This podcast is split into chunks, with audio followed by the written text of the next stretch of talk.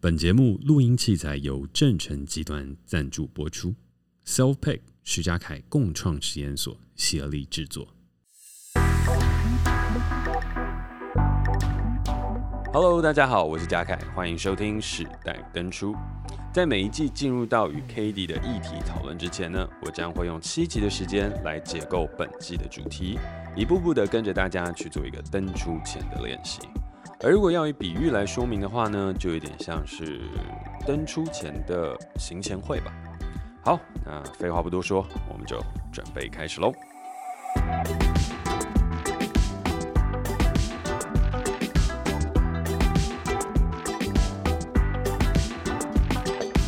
这一季呢，将要跟大家解构登出的主流价值是带给我们现代人生活最最最巨大影响的科技。所以呢，在今天的第一集，我将要从我们最熟悉的 App Facebook 开始切入讨论。好，我知道讲到 Facebook 的时候，很多人就会说：“天哪，怎么会聊一个这么过时的一个一个社群软体呢？”Come on，现在三十岁以下的年轻人大家都在用 Instagram，然后二十岁以下人都在用 TikTok，然后还有很多人在使用小红书。所以，天哪，怎么会第一集在聊 Facebook 呢？这一点都没有跟上时代啊！好，这边我必须要先老实说，就是，嗯，真的对我这个年代来讲，Facebook 真的就是社群平台的一个鼻祖，然后是我们的一个初步开始有了这样一个 social network 概念的一个 app，所以我觉得如果要聊发源的话，就一定一定要谈到它。那我也承认它有点过时了，就是现在大家真的比较流行的东西就是 Instagram，可是这边也不得不说，Instagram 是 Facebook 旗下的一支 App，它已经在很早很早以前就被 Facebook 买下来，然后它现在所使用的演算法，还有很多的商业逻辑，其实都是 Facebook 教导给他的，也就是我们 Facebook Mark Zuckerberg 他的一个想法，一步步的正在影响跟改变我们大家所喜欢使用的这个 Instagram，然后使它成长茁壮变成这样。所以从这个脉络来看，虽然 Facebook 它已经不是呃现在最流行、最最 fashion、最好用的社群平台，但是呢，它依旧是在社群当中占有最重要的影响力的。那这个重要影响力的话呢，我们也可以从数据上面就是略显端倪。Facebook 在目前全球的每月平均活跃用户到达二十八亿人。那换句话来讲，这是一个什么概念呢？这个就等于是，如果它是一个国家的话，它的人口总数大概等于世界排名第一的人口国家叫中国，加上世界排名第二人口的国家叫印度，两个国家加起来之后，还要再加上一个日本，这三个国家人口数的总和才会等于 Facebook 每月的平均活跃用户数。所以，如果我们把 Facebook 设想成一个国家的话，它就是世界超大。唯一强权大国，因为它拥有的人口在上面是极大化的。好，那在了解了 Facebook，它虽然已经退了流行，可是依旧拥有一个很强大的影响力之后，我想要回过头来去谈谈我自己对于 Facebook 的印象。我第一次接触到 Facebook 的时候，应该是高中升大学的时期，觉得那时候大家全部人都开始流行 Facebook 了，然后我们所有人都要从无名小站转移到匹克邦，然后匹克邦用一用了之后，我们再全部转移到 Facebook 上面。以前呢，我们就是要一直一直花尽心思，努力去写出一些风花雪月，不是啊？为赋新词强说愁的文章，把它放在了无名小站上面或痞客邦上面，然后把它放上去了之后呢，去好好经营自己的 blog，然后这 blog 当中就会累积你的人气，累积你的官员人次，然后人次越高，你就越开心。那这是我们最最最一开始在发表我们自己观点跟形塑我们自己形象的一个方式。那直到 Facebook 出现了之后，我们大家就说：天啊，这个软体也太好用了吧！然后每一个人就蜂拥而入。那蜂拥而入了之后，大家在追逐什么呢？大家就会追逐的事情是谁的朋友比较多哦，因为这个就是当初有点类似像无名小站那个时候所有的那个概念嘛，就是有多少人在 follow 你，有多少人是你的 friends，那就代表你的一个人气。但是到了后面的时候，我们就很快的发现，诶，原来 Facebook 不是比谁的好友比较多，而是比你的按赞数哦，谁的按赞数比较高，你的贴文当中你的人气的指标是这样。所以到后面的时候，我们大家每一天就在追逐我们的按赞数。就那时候大学的时候，我还记得，呃，当年 Facebook 是一个最潮流、最嘻哈的，呃，怎么会有一个这么奇怪的形容词？嘻哈嘻哈到底是什么？哦，不知道。好，最潮流的一个一个 social media 的时候呢，我们大概每一次发完文之后，两三个小时就会回去看哦，有多少人在上面按了赞，然后自己很 care 的人，他到底有没有按赞，代表他看过，代表他喜欢。所以那个就是我们在使用 Facebook 当中的一种粘着度开始发生的事情。那到了后面的时候呢，我自己在做我的毕业制作，然后我自己在做我的影片的时候。我们那时候每一个人都讲，就是把这些影片传到 YouTube 了之后呢，就会产生一个 YouTube 上面可以观看的连接嘛。然后我们就把连接复制下来，然后把它贴到脸书上，然后写下一篇千字文或百字文来去说：哦天哪，我们那时候拍这些东西有多累啊！然后中间刻骨铭心的过程啊，然后按一个 post 把它发出去。发出去之后，就坐在电脑前面一直等，一直刷新，然后看有多少人按赞，然后最重要的事情是有多少人按赞加分享。那如果那时候如果是一个破百分享，就是一个很屌的事情，就觉得天呐，我好强哦，dope，就是我的东西被大家看到，然后是一个潮流超 fashion 的，好酷，这样你就会觉得自己很厉害。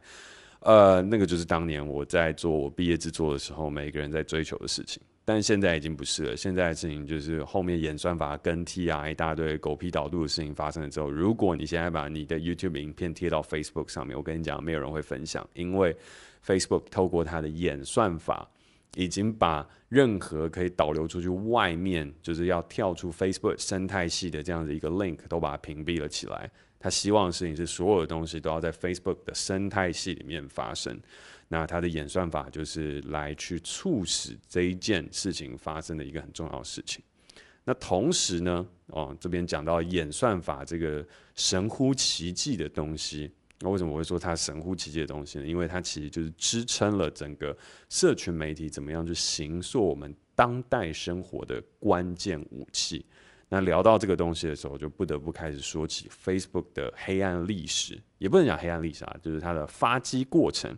以及为什么 Facebook 出来之后，我们乍看之下，你可以跟更多的朋友联系，你可以找回失散已久的国小同学，然后你可以跟远端的亲戚取得了一个呃彼此之间联系的管道。这乍看之下一切幸福的事情，在发生了之后，反而反而好像没有让我们的生活变得更开心，反而会有很多的仇恨。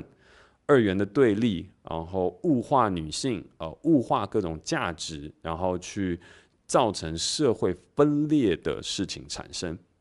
那这个的话，我觉得演算法就是其中一个非常非常重要的关键。但是因为我们也不是一个科技节目啦，所以我没有打算要去讲述说这个演算法它到底是什么，然后又是一个什么样的概念。但是呢，我们可以，我们可以从 Facebook 的。呃，发迹历史当中来大概了解为什么为什么这样子一个呃致力于向人们提供分享平台，让世界更开放、联络更紧密，然后希望可以透过 Facebook 让人们与亲友保持联络、发现新鲜资讯、分享生活故事的一个良心企业，到了后面，它却必须面对。联邦法庭的指控，然后呢，站上联邦法庭受到讯问，然后呢，同时还会产生像什么剑桥分析案啊这些等等的一些问题，然后去促使世界走向分裂呢？就是它到底为什么会这样？我们不是都说科技应该要让我们的生命变得更美好吗？那为什么？为什么？为什么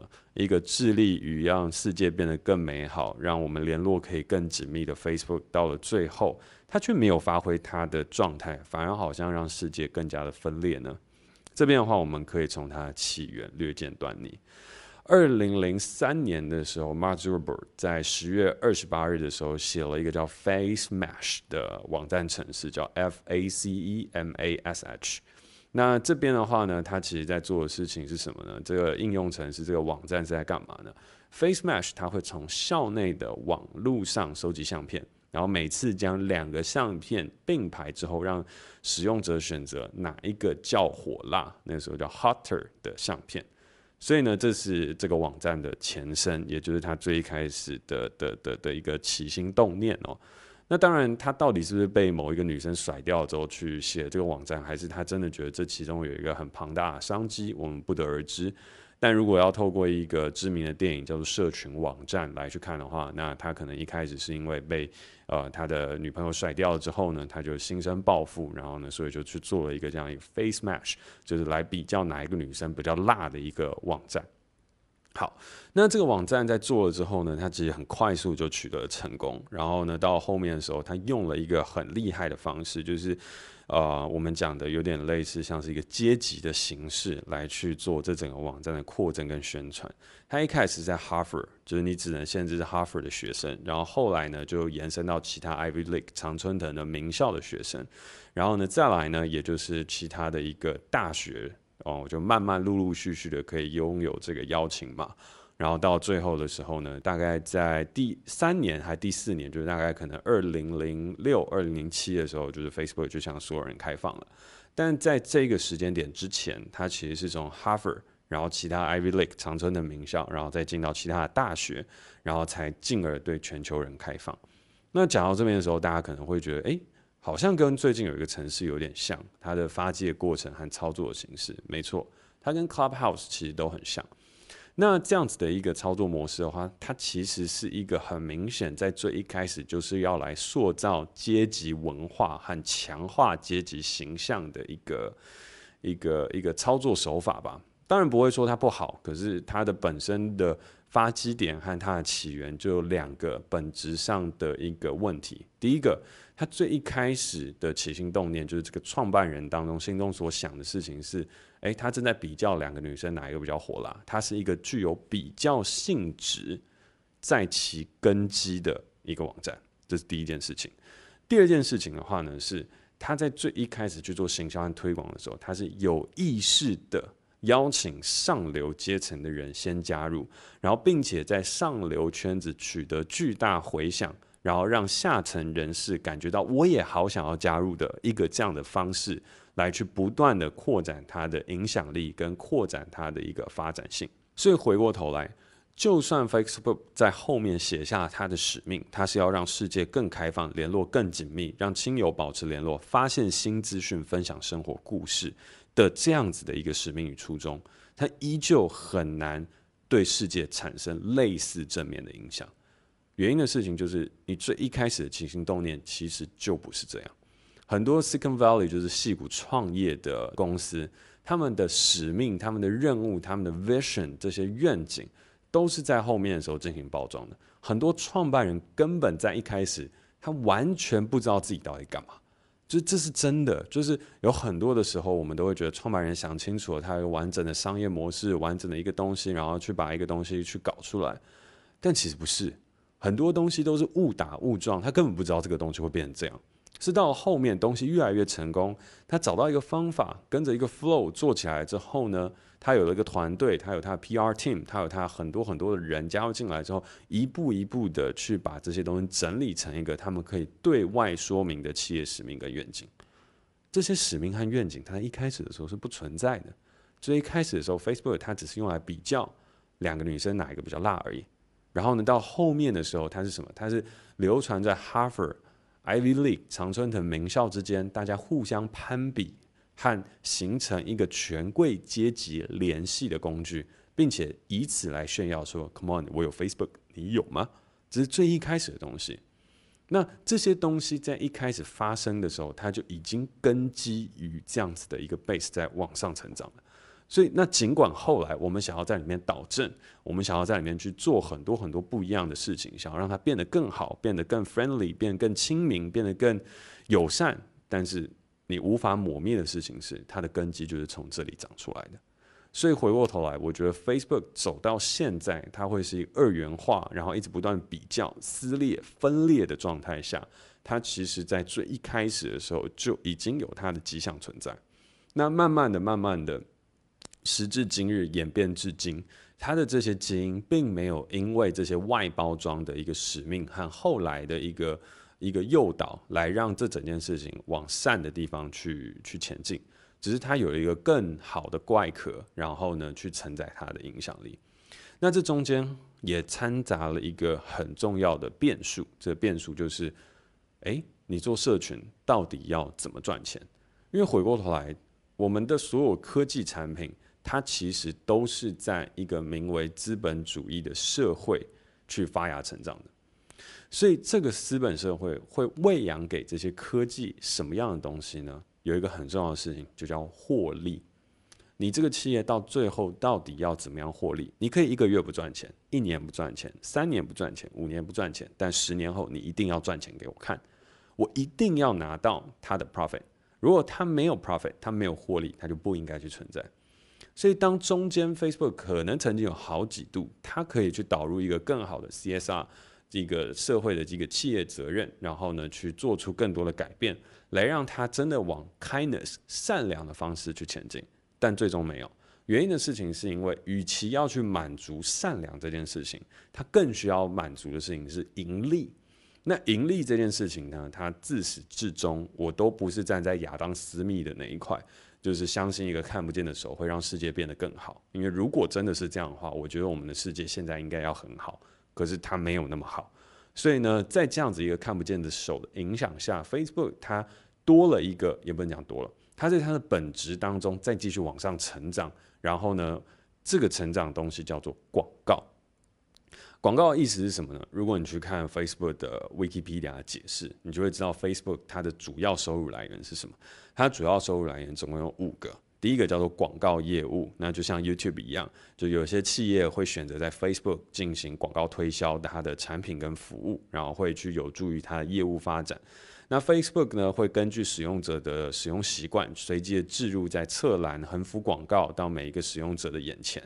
那知名的赞助商，也就是有在使用它的话，包含是乐天市集啊、森森购物网、东森购物网啊，然后什么等等，很多很多，就是呃，我们在 Facebook 上面，我们都可以看到各个企业主在上面下广告。那甚至我们自己有些时候在做电商的时候，也常常会买 Facebook 广告啊，甚至是我自己在 Mass Button 的推出的时候。我也就有在脸书上面买广告，电影《生人大道》推出的时候，当然也有。所以呢，其实我们就是付了很多钱给脸书，然后希望脸书把我们的资讯推荐给别人。那回过头来，他要怎么样推荐呢？怎么样筛选？怎么样诱导呢？这个东西就是那个神秘的演算法在里头进行推动。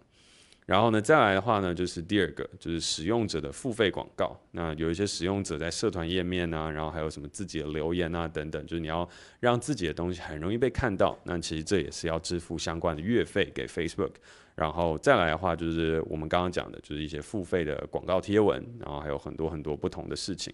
那最后的话就是有另外两个，一个是第三方应用程式的厂商合作跟代币发行。那这两个其实就是非常非常小的一块环节。所以老实来讲，Facebook 是什么呢？Facebook 就是呃，我先用了人的基础心态，就是社群和互相攀比的这个心态，吸引人加入进去之后，打入上流阶层，营造出所有上流人士都在使用 Facebook 的形象。然后接下来再广招下层人士一起去参与进来，然后把它的用户 database 成长到极限，也不算极限，就一直一直不断往前成长了之后呢，再利用这个庞大的 database 去做广告的销售，大概就是这样一个 business model。所以它真的是要用来给大家去保持联络、发现新资讯、分享生活故事的吗？不是，它只是提供你保持联络、分享新资讯。分享新生活故事的这个功能，来去诱使你免费使用它，然后呢，它获取你的资料之后呢，可以让它方便的进行广告业务。所以讲直白一点，与其说它是一个社群软体跟社群商，它其实更更更重要的事情是，它其实是一个广告商，它把所有人都聚集在一个广告的破这个池子里面。然后呢，不断不断的推播他想要去影响大家的广告，然后再从这个广告当中收取他所能赚到的金钱。那回过头来，这代表什么意思呢？这代表事情是有钱能使鬼推磨，这个东西将会在 Facebook 上面的呃电商市场以及它影响力市场当中大幅可见。这也就是为什么当初会有所谓的剑桥分析报告去去产生。也就是 Facebook，它到底是不是会影响到我们的选举、政治，甚至有很多很多的形态？而这些选举、政治影响的形态，居然都只是因为有人有钱，可以在 Facebook 上面撒广告，和他可以在上面收集很多的用户资讯，然后不断不断的去分化，然后对立，然后激起大家之间的仇恨。进而去想要达成自己的一个一个一个思想所在社会当中发生的现实。这是一个非常可怕的事情，然后它已经在我们现实世界发生，然后 Facebook 无力也不想去管它，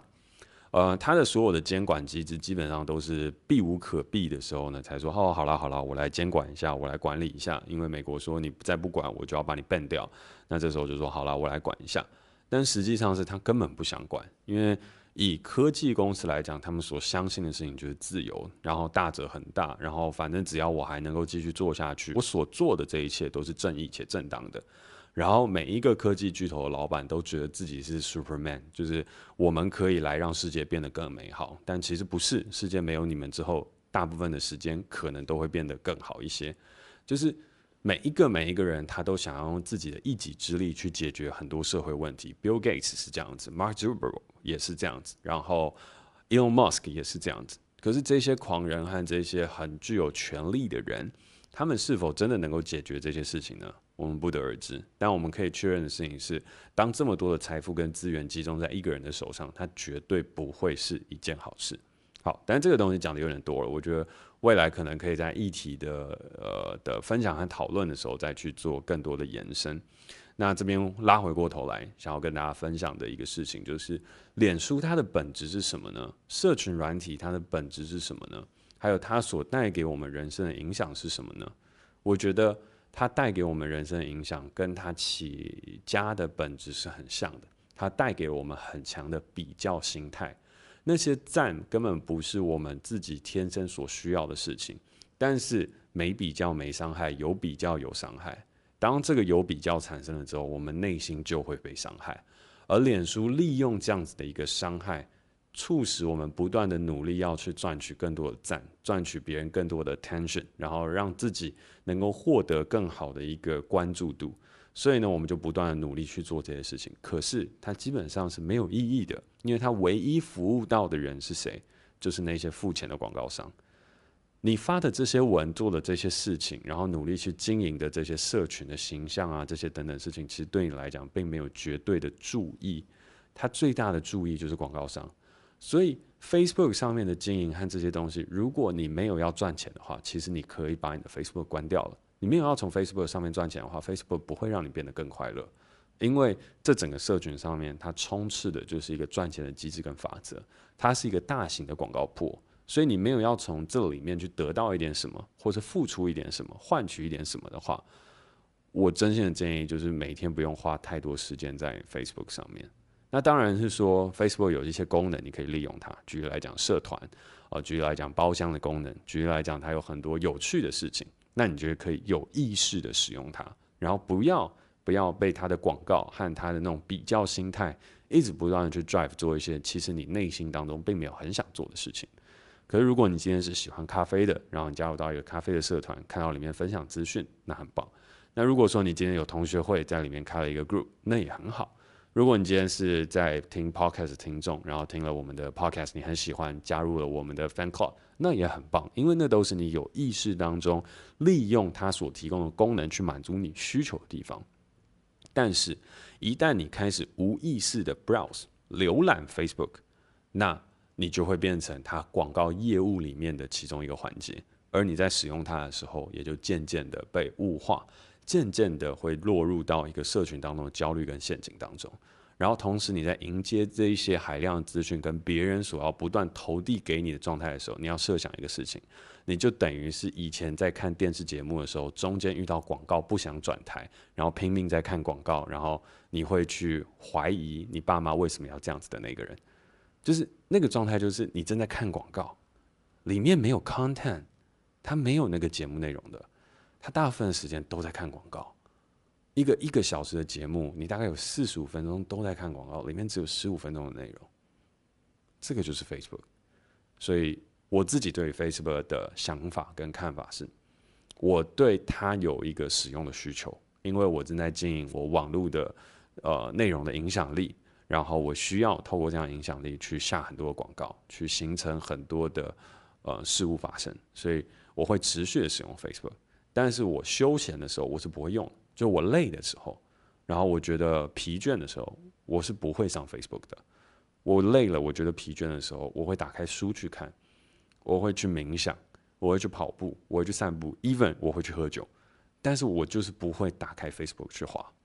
因为有一次的时候，我在一个 bar 里面，我虽然很晚很晚才用智慧型手机，然后用了之后，我也很不喜欢去去去长期使用它。可是刚用的时候难免兴奋，所以就在那个兴奋之余，我去一个 bar 喝酒，然后喝到一半的时候，因为都我基本上都一个人去，然后就拿起 Facebook 滑，然后因为酒精的那个催化嘛，所以意志力就薄弱，然后你滑的时候就觉得哇，好开心，好兴奋，好开心，好兴奋，然后滑，然后看，然后什么等等，然后。一个小时就过去了，滑到我手机没电了，然后把它放下了之后，好空虚哦！我刚刚到底在干嘛？一点意义都没有，然后产生了很强的焦虑，因为那个时候你会看到好多人在做很多厉害的事情，然后就不断反思：我怎么了？为什么我会沦落至此？为什么我会在一个酒吧里面一个人喝酒？我好想要 tag，我好想要 text 给别人，问他们有没有人要一起喝，或是我想要发一个照片说我现在正在喝酒。然后在某个地方打卡，可是这有什么意义啊？没有意义。而且在手机没电的时候，我放下它，盖下它，抬头看向 bartender 的时候，天哪！我怎么就这样浪费了一个小时，然后这么的不开心？我应该可以跟 bartender 聊天的，我应该可以跟旁边的客人聊天，我应该会在这一个小时让我自己回过头来充满能量。可是我现在却觉得无比的空虚，因为我看了一个小时的广告。然后只有让我更加焦虑，